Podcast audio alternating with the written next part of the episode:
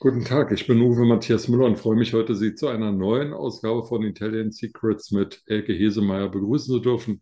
Herzlich willkommen, Frau Hesemeyer. Ja, wunderschönen guten Tag. Frau Hesemeyer, wohin entführen Sie uns heute? Heute geht's mal in die Metropole Milano oder Mailand. Norditalien, große Stadt, zwei Flughäfen, ein großer Bahnhof, Autobahnanbindung und schöne Stadt mit ganz, ganz vielen alten Gebäuden. Genau. Was würden Sie denn an Mailand besonders hervorheben? Was muss man sich unbedingt anschauen? Also was mich jedes Mal, wenn ich dort bin, fasziniert, das ist der Dom.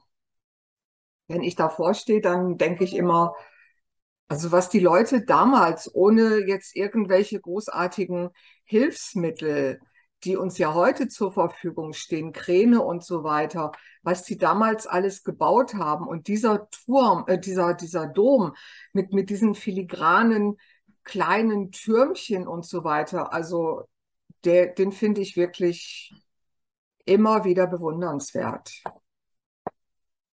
Ich finde, dass der Domplatz von, von Mailand viel angenehmer ist als der Markusplatz von Venedig, der total überlaufen ist von vor allem Fremden, von Nicht-Venezianern.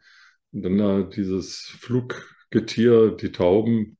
Und es ist auch wahnsinnig teuer dort. Und auf dem Domplatz von Mailand spielt sich das normale Leben ab, ist mein Gefühl.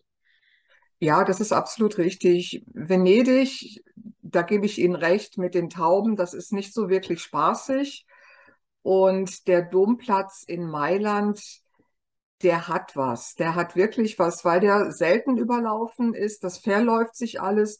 Und die Menschen dort, die sind auch sehr, sehr angenehm. Die genießen einfach das Leben, die flanieren. Und ja, es ist wirklich sehr, sehr angenehm dort. Wenn man auf den Dom schaut, also auf dem Domplatz steht, auf den Dom schaut, dann ist auf der linken Seite ein riesiges, imposantes Gebäude mit einem riesigen Tor. Was verbirgt sich denn dahinter? Das ist die Galleria Emanuel, äh, Vittorio Emanuele II. Das ist letztendlich auch der Monarch, der Italien geeinigt hat. Und diese Galerie, die beherbergt wunder wunderschöne Boutiquen, kleine Buchläden und hat eben auf der einen Seite den Ausgang zum Domplatz.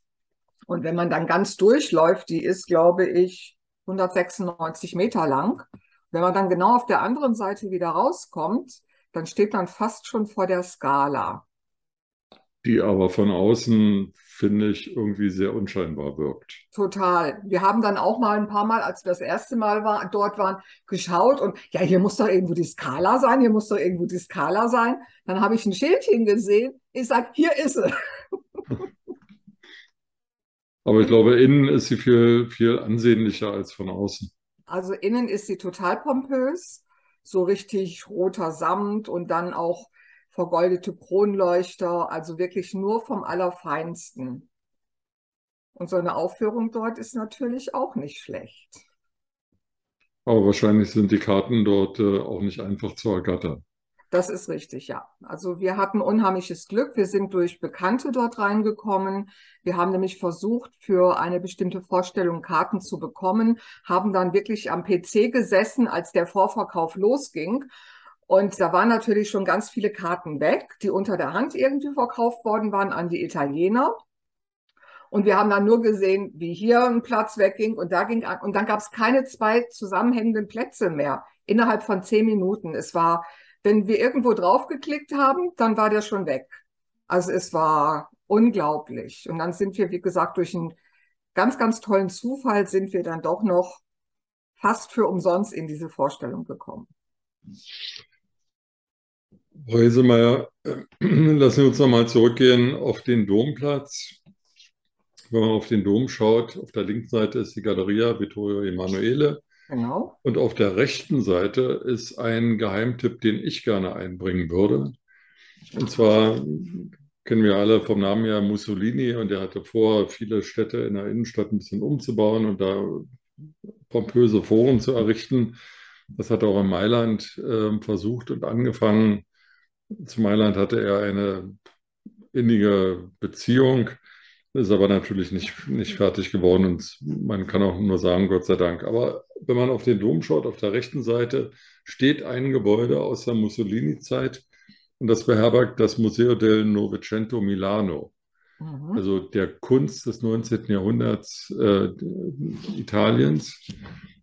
Ähm, und wenn man da reingeht, ich weiß gar nicht, ob das überhaupt Eindruck kostet, aber wenn, dann ist es auch nicht sehr teuer, äh, kann man also einmal die Kunst bestaunen, aber vor allem durch die großen Fenster, die zum Domplatz ausgerichtet sind und an denen überall Sitzmöbel stehen, sich einfach hinsetzen, entspannen und von dort aus einen ganz relaxten Blick auf den Domplatz und das Treiben dort ähm, richten. Das fand ich eigentlich, als ich das mal gemacht habe, sehr ruhig und sehr schön. Mhm.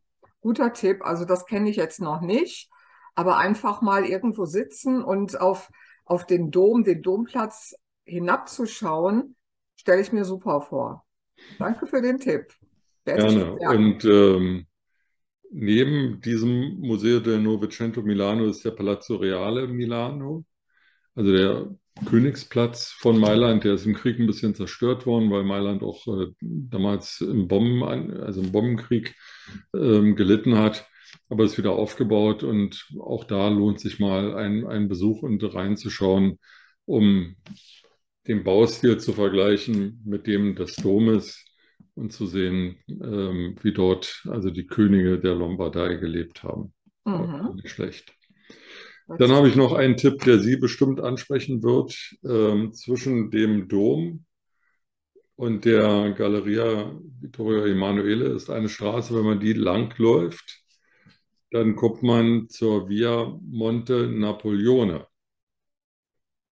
Und das mhm. ist etwas, was ich so bisher in Europa noch nicht gesehen habe, also weder in Düsseldorf noch in Berlin oder in, in, in der Maximilianstraße in München nämlich eine Luxusboutique neben der anderen.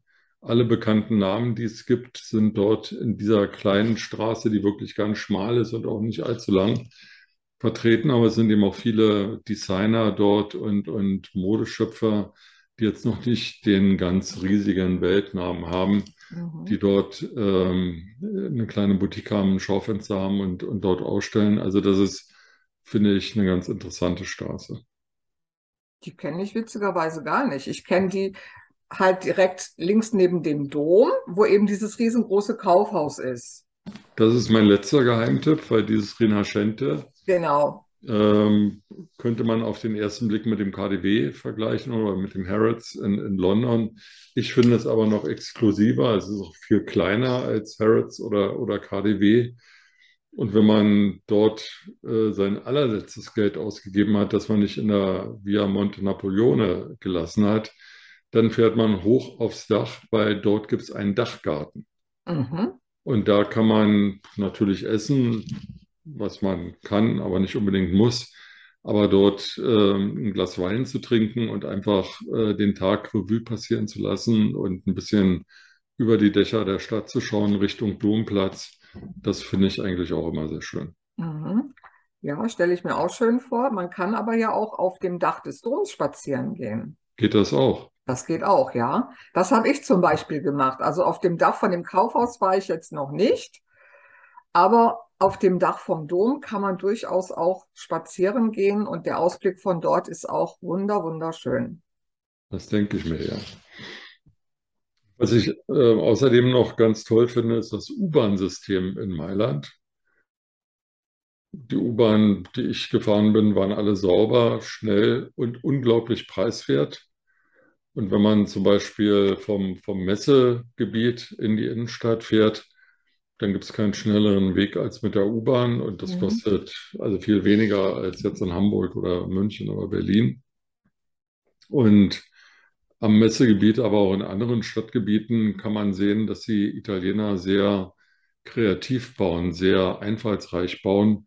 Also durchaus nicht mit langweiligen Fassaden, sondern sehr ansprechend äh, und anspruchsvoll. Mhm, stimmt.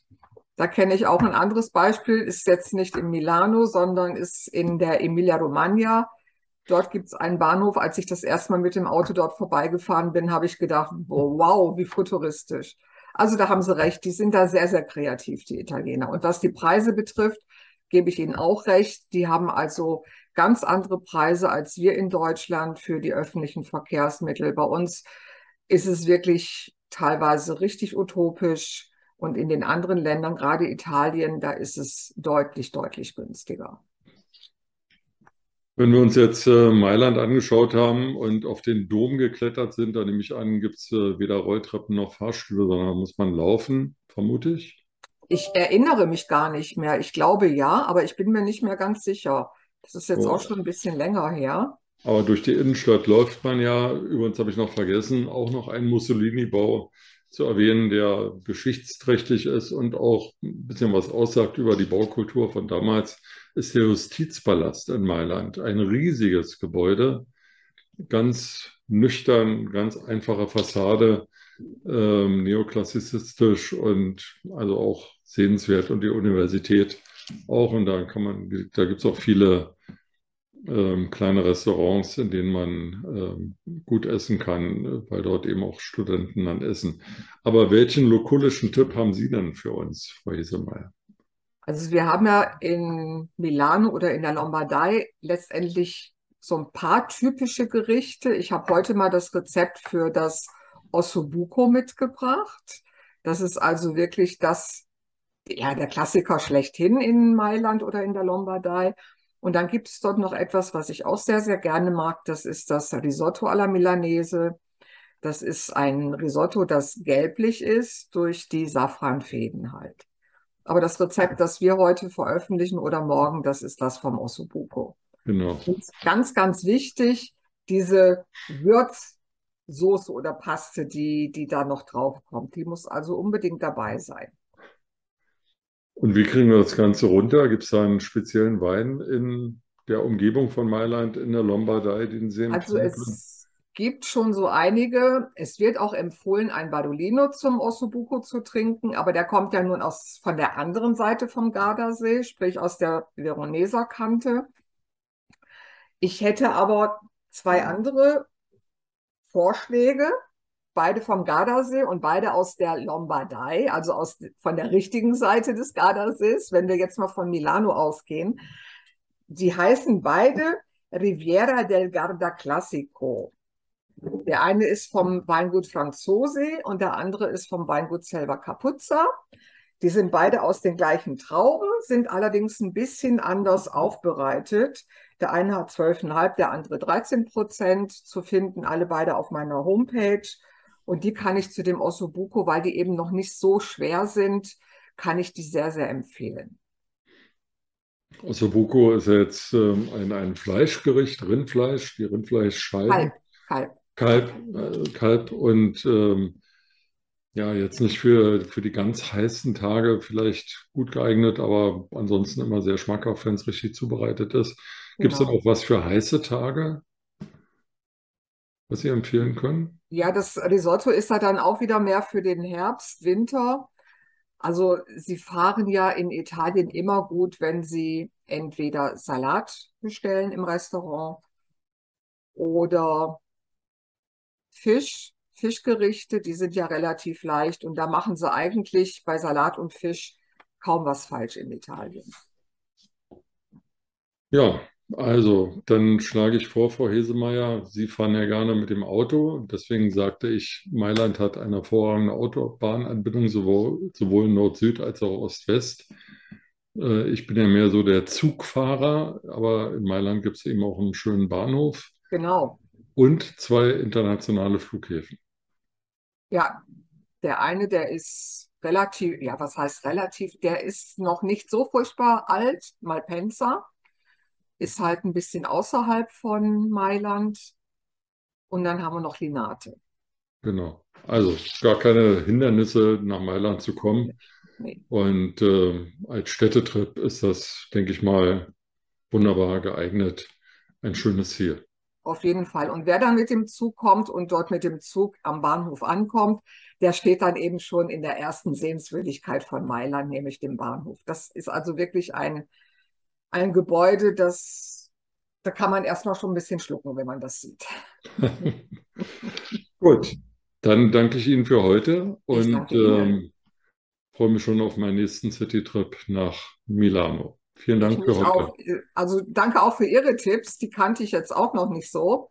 Also das zeigt mir, dass ich auch unbedingt wieder dorthin muss. Es gibt viel zu sehen. Packen wir Genau. jetzt ein. Okay. Grazie, a presto. Ciao. Ciao.